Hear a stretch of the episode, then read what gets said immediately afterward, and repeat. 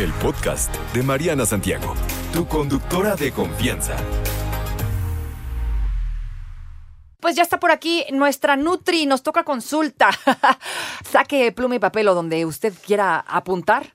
Vamos a hablar sobre grasa localizada. Elizabeth Reyes Castillo, ¿cómo estás, Eli? Hola, muy bien. ¿Y tú? Bien, gracias. Bienvenida bueno. como siempre a tu casa. Gracias. Oye, vamos a empezar por esto, que creo que a todos, a todos se nos se nos eh, o nos llama la atención esta pregunta de por qué a uno se nos acumula más la grasa en un lugar que en otro, ¿no? Por ejemplo, a mí yo acumulo mucha grasa en la cadera y si me ataranto también en el abdomen. Eh, pero hay otras personas que acumulan más a lo mejor en las pompas, tal vez en las piernas, ¿no? ¿Por Así qué es. pasa esto? Sí, bueno, pues eh, tiene que ver principalmente con la genética. O sea, depende de en dónde tienes la cantidad de adipocitos, que tiene que ver totalmente con tus genes. Por eso hay familias que acumulan grasa en la espalda o grasa en el abdomen o en las caderas, ¿no? Justo tiene que ver. Y bueno, pues la ciencia dice que no puedes bajar esta zona como rebelde. De hecho, a mí me toca ver en consulta que les mido pliegues, ¿te acuerdas? y este y que obviamente tienen pliegues súper bajitos de todo el cuerpo y a lo mejor en el abdomen los pliegues están al doble de lo normal. Entonces llegan a bajar de peso como de todo menos de esa zona que quieren, ¿no? Sí, es que Ajá. sí es un fastidio, ¿no? Porque luego estás Sí. duro y dale y te cuesta así, justamente la zona de tu cuerpo que dices, no, es que aquí le tengo que dar porque no me gusta, te tardas la vida. Y esa no baja nunca. sí, no, baja nunca y la verdad que Exacto. sí uno se puede frustrar. Y entonces, bueno, la ciencia dice que no, que la grasa se baja parejita, o sea, no tienes como una manera de poder bajar de una zona así local, ¿no? O sea, eh, en términos de dieta hipocalórica, por así decirlo. Pero bueno, hay unos factores que nos determinan hacia dónde se va a distribuir la grasa. Por ejemplo, en el síndrome de Cushing, que es un, un síndrome de, de alteraciones hormonales, en donde la grasa se va hacia el centro, las personas empiezan a acumular toda la grasa a nivel central y los brazos y las piernas son súper delgados.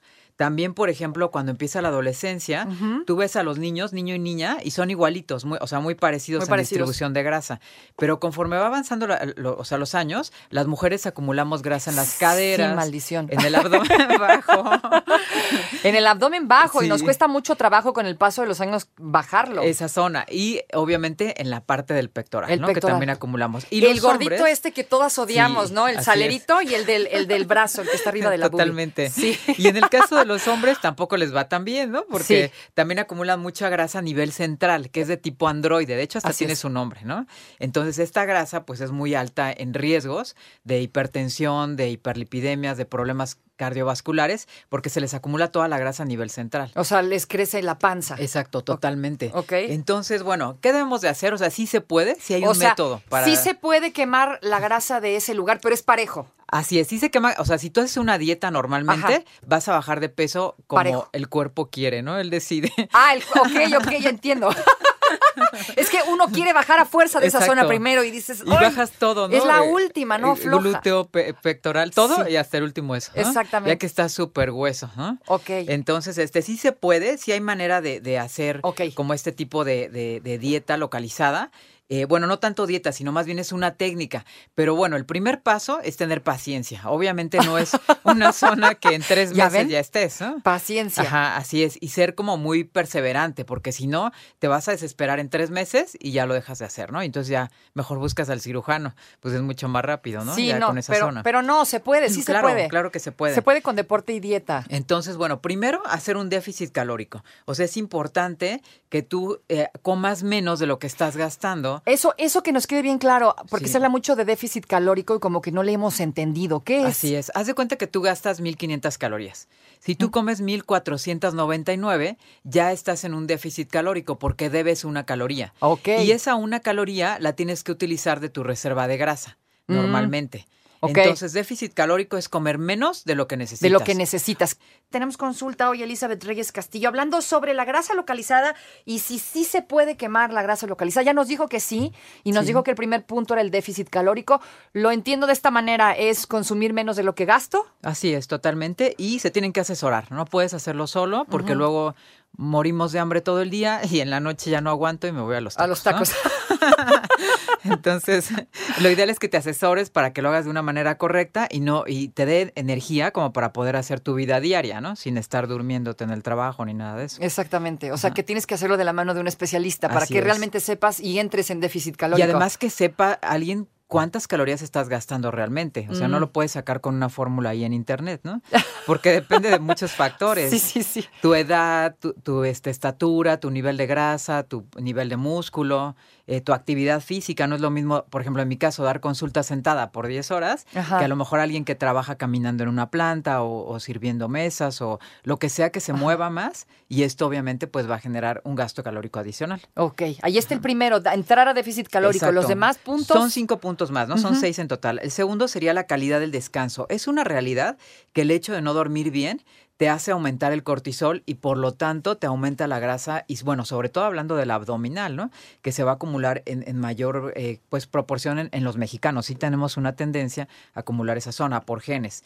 Entonces tenemos que dormir bien, dormir siete horas si somos adultos mínimo y niños estamos hablando de 8 a 10 horas, dependiendo de la edad. Entonces, dormir con calidad en un lugar oscuro, bien, bien este, pues ventilado, que no tengas el teléfono al lado, ¿no? Que no estés viendo pantallas previo a dormirte, que no cenes tan pesado, obviamente, porque eso también influye en la calidad del sueño, y que hagas ejercicio, porque eso va a hacer que te canses y que puedas dormir continuo. Oye, ¿esto puedes entrar en déficit calórico y bajar de peso sin hacer actividad física? Sí, claro, sí puedes entrar en déficit, puedes llevar solamente dieta, pero no vas a bajar de grasa localizada, no hay manera, ¿no? Y si no haces déficit calórico, así hagas los demás puntos, los cinco que siguen, no vas a bajar grasa ni siquiera localizada ni de ningún lado, ¿no? O sea, matarte sí de hambre, que, que- luego oigo eso, ¿no? Matarte de hambre no te sirve de nada. No te va a servir, no, no, no, para nada, porque vas a poder compensar en otro momento, ¿no? O te vas como a engañar, a lo mejor picando, ¿no? Que es muy frecuente en personas que dejan de comer durante todo el día porque es más fácil controlarlo estando ocupados y en la noche es cuando se dan periodos de, de, pues como de atracón o de comer en exceso. ¿no? Y eso sale peor, ¿no? Sí, totalmente. Y acumula la grasa rapidísimo, ¿no? Porque tu metabolismo se va a volver lento por la falta de comida en la mañana y en la noche trata de acumular lo más que puede para so- poder sobrevivir el siguiente ayuno, ¿no? Ok. Entonces, si, si vas a desayuno intermitente, lo tienes que hacer asesorado también. También asesorado. Entonces ya quedamos déficit calórico, dormir con calidad. No tener horarios de comidas también es lo peor que puedes hacer para grasa localizada. O sea, hay un estudio por ahí en ratitas que les dan de comer la misma cantidad de calorías, Ajá. pero en horarios establecidos, y a otras les dan de comer igual la misma cantidad de calorías, pero en un así en, en diferente horario. Ajá. Y las que engordan son las que no tienen horarios. Entonces debes de tener horario para desayunar, comer, cenar y bueno, hacer ejercicio, dormir. O sea, como que este ritmo circadiano, que es de 24 horas, te ayuda mucho para mantener niveles de grasa adecuados. ¿Qué sería lo ideal? ¿Cada cuatro horas comer? Cada cuatro o cinco horas, ajá, sería lo ideal. Si no tienes tiempo para hacer refrigerios, no los hagas, pero no comas nada hasta que no vuelvas a, a sentarte en una mesa, ¿no? Tener como este mal hábito de estar picando y comer en donde sea, pues no es tan bueno, ¿no? Los Sí. ves caminando y comiendo en el auto, en, en donde sea, ¿no? Están comiendo todo el día. O sea, siéntate y come en un Eh, lugar. Exacto, en ten donde tu sea. espacio, ¿no? Eso es importante y ten un horario para comer también. Aunque sea con alarmas, porque hay gente que come en la mañana y no vuelve a comer hasta las 5 de la Así es, tarde. así es, ponerte una alarma y hacer tres comidas al menos. Tres por lo menos. Sí, Muy así bien. es. Hidratarte y todo ese el siguiente ¿Qué punto más?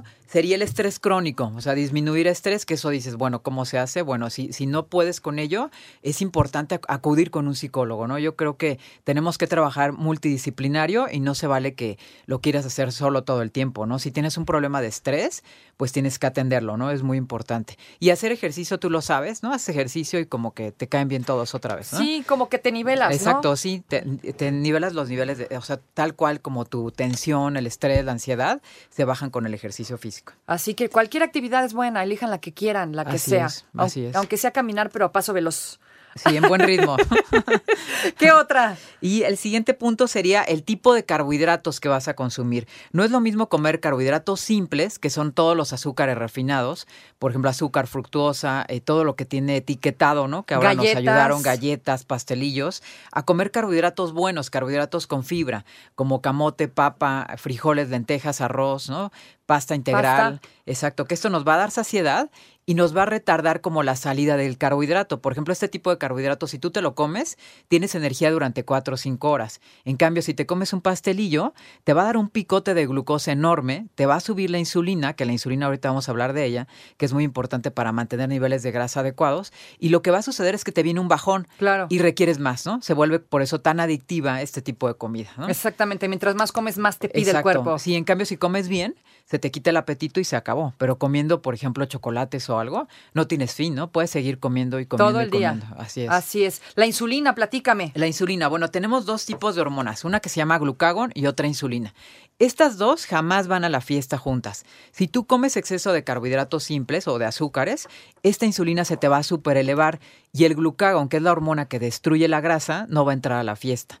Entonces debes de tener los niveles de insulina bastante controlados durante el día y esto pues es consumir este tipo de carbohidratos, comer proteína, comer grasa buena de origen vegetal y esto te va a mantener los niveles de insulina bien y esto permite que bajes de grasa. Y bajarle al azúcar, ¿no? Tratar de no. Sí, totalmente, porque este azúcar te va a elevar la insulina y no te va a permitir quemar grasa. Y si no baja, ahí están sus respuestas. Así es. si no lo logra y no ha podido, ahí están sus respuestas. Y todo combinado con el ejercicio. Totalmente. Y el, el punto número seis es el tipo de entrenamiento. Tenemos que remover esta grasa de la zona, por ejemplo, no sé, del brazo, ¿no? Que las mujeres siempre tenemos Sí, como tema. esto, ¿no? este salerito, dígame, dígame que no, señor, señora. Bueno, más bien señoras, díganme que no es una monserga, es bien Exacto, difícil. totalmente. Entonces vas a entrenar fuerza en, en la zona, en la zona localizada que quieres perder. Fuerza. Ajá. Y el siguiente punto sería ir a entrenar de bajo impacto, hacer un cardio, porque ya removiste ese tipo, o sea, la grasa que tienes Ujú. acumulada en esa zona y ahora hay que utilizarla. Si no la utilizas o si nada más haces tríceps,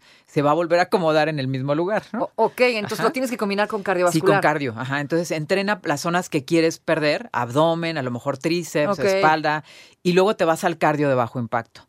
Entonces es la manera de poder utilizar esa grasa ya como fuente de energía. ¿Cuánto tiempo al cardio? ¿Cuánto tiempo a la fuerza? Pues por lo menos, depende de cada persona. O sea, en el caso de personas entrenadas, pues pueden hacer una hora en total entre, entre fuerza y, y cardio. Pero en el caso de personas que van a iniciar entrenamiento, con que hagan 5 minutos y 10 minutos de cardio, o sea, 15 en total es suficiente. Listo. ¿Dónde te encontramos, querida Eli? En arroba Nutrierc, en Instagram y en consultorio nutricional Elizabeth Reyes Castillo en Facebook. Gracias.